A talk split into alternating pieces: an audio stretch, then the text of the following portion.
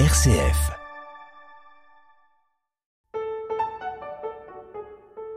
Si je vous demande de me citer un peintre, que répondriez-vous?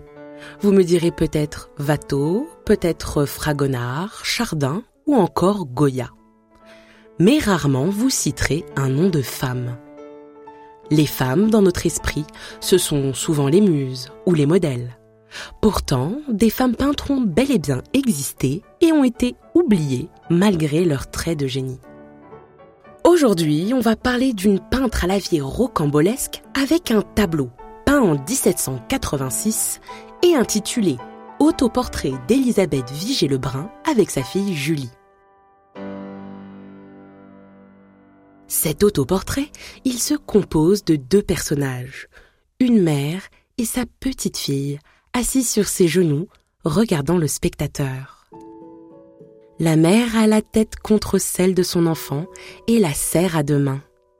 Une immense tendresse se dégage de ce tableau. Elles sont habillées très simplement. La mère d'une robe anthracite et moutarde et l'enfant d'une robe blanche avec un nœud dans le dos. Le cadre est sobre, la pose naturelle, on dirait un moment volé.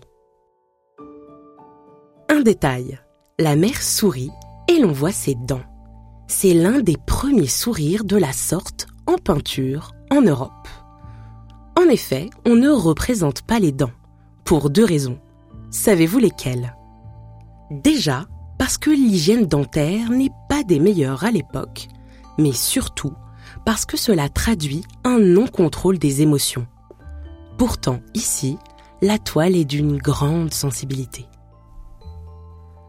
C'est un autoportrait d'Elisabeth Vigée-Lebrun, grande portraitiste de la clientèle fortunée du XVIIIe siècle. Elle montrera toujours ses sujets de manière à les flatter et elle en peindra plus de 600 dans des portraits. Et qui c'est, Elisabeth Vigée-Lebrun? Son père est pastelliste et sa mère issue d'une famille paysanne. Très jeune, elle dessine et elle dessine même extrêmement bien. On raconte que son père, devant l'un de ses dessins, annonce que sa fille sera une peintre.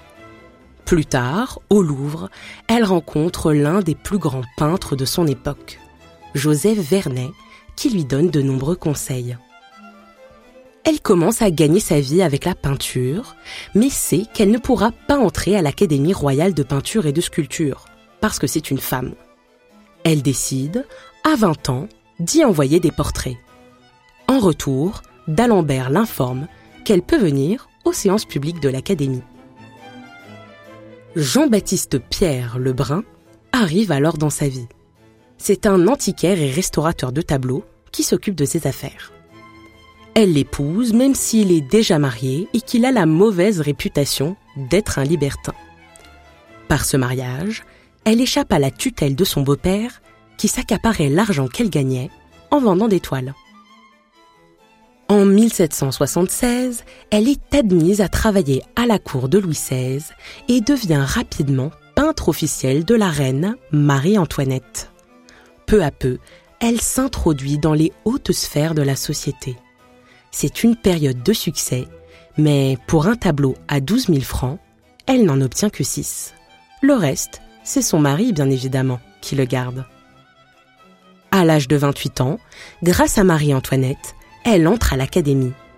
Mais l'audace de Vigée Lebrun ne s'arrête pas là. Elle peint Marie-Antoinette à la rose, où elle la représente en robe d'intérieur. C'est un scandale. On remplace la toile par une autre, avec une tenue moins négligée. La peintre devient sujet de rumeurs. On raconte qu'elle est frivole et légère. On l'accuse même d'allumer sa cheminée avec des billets. À la Révolution, son hôtel est ravagé. Élisabeth Vigée-Lebrun quitte Paris avec presque rien et fuit, grimée en ouvrière. Arrivée à Rome, elle ne peut plus revenir en France car elle a perdu ses droits civiques. Elle rejoint Vienne, puis la Russie, où elle peint pour vivre. Après une pétition d'artistes demandant que son nom ne figure plus sur la liste des émigrés, elle revient à Paris. Mais la société née de la Révolution n'est plus celle qu'elle a connue. elle finira sa vie dans la misère, perdant progressivement la vue. Lorsqu'elle fuit à la Révolution, elle raconte qu'on l'a reconnue en sa voix. Ah, madame n'est pas une ouvrière, on sait qui elle est. Eh bien, qui suis-je donc? Vous êtes madame Lebrun, qui peint dans la perfection. La peinture, une affaire d'homme, n'est-ce pas?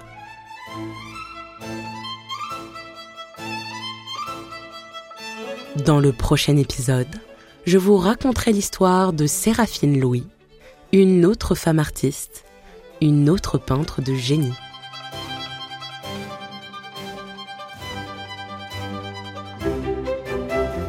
Vous venez d'écouter L'art, une affaire d'homme, un podcast original produit par RCF.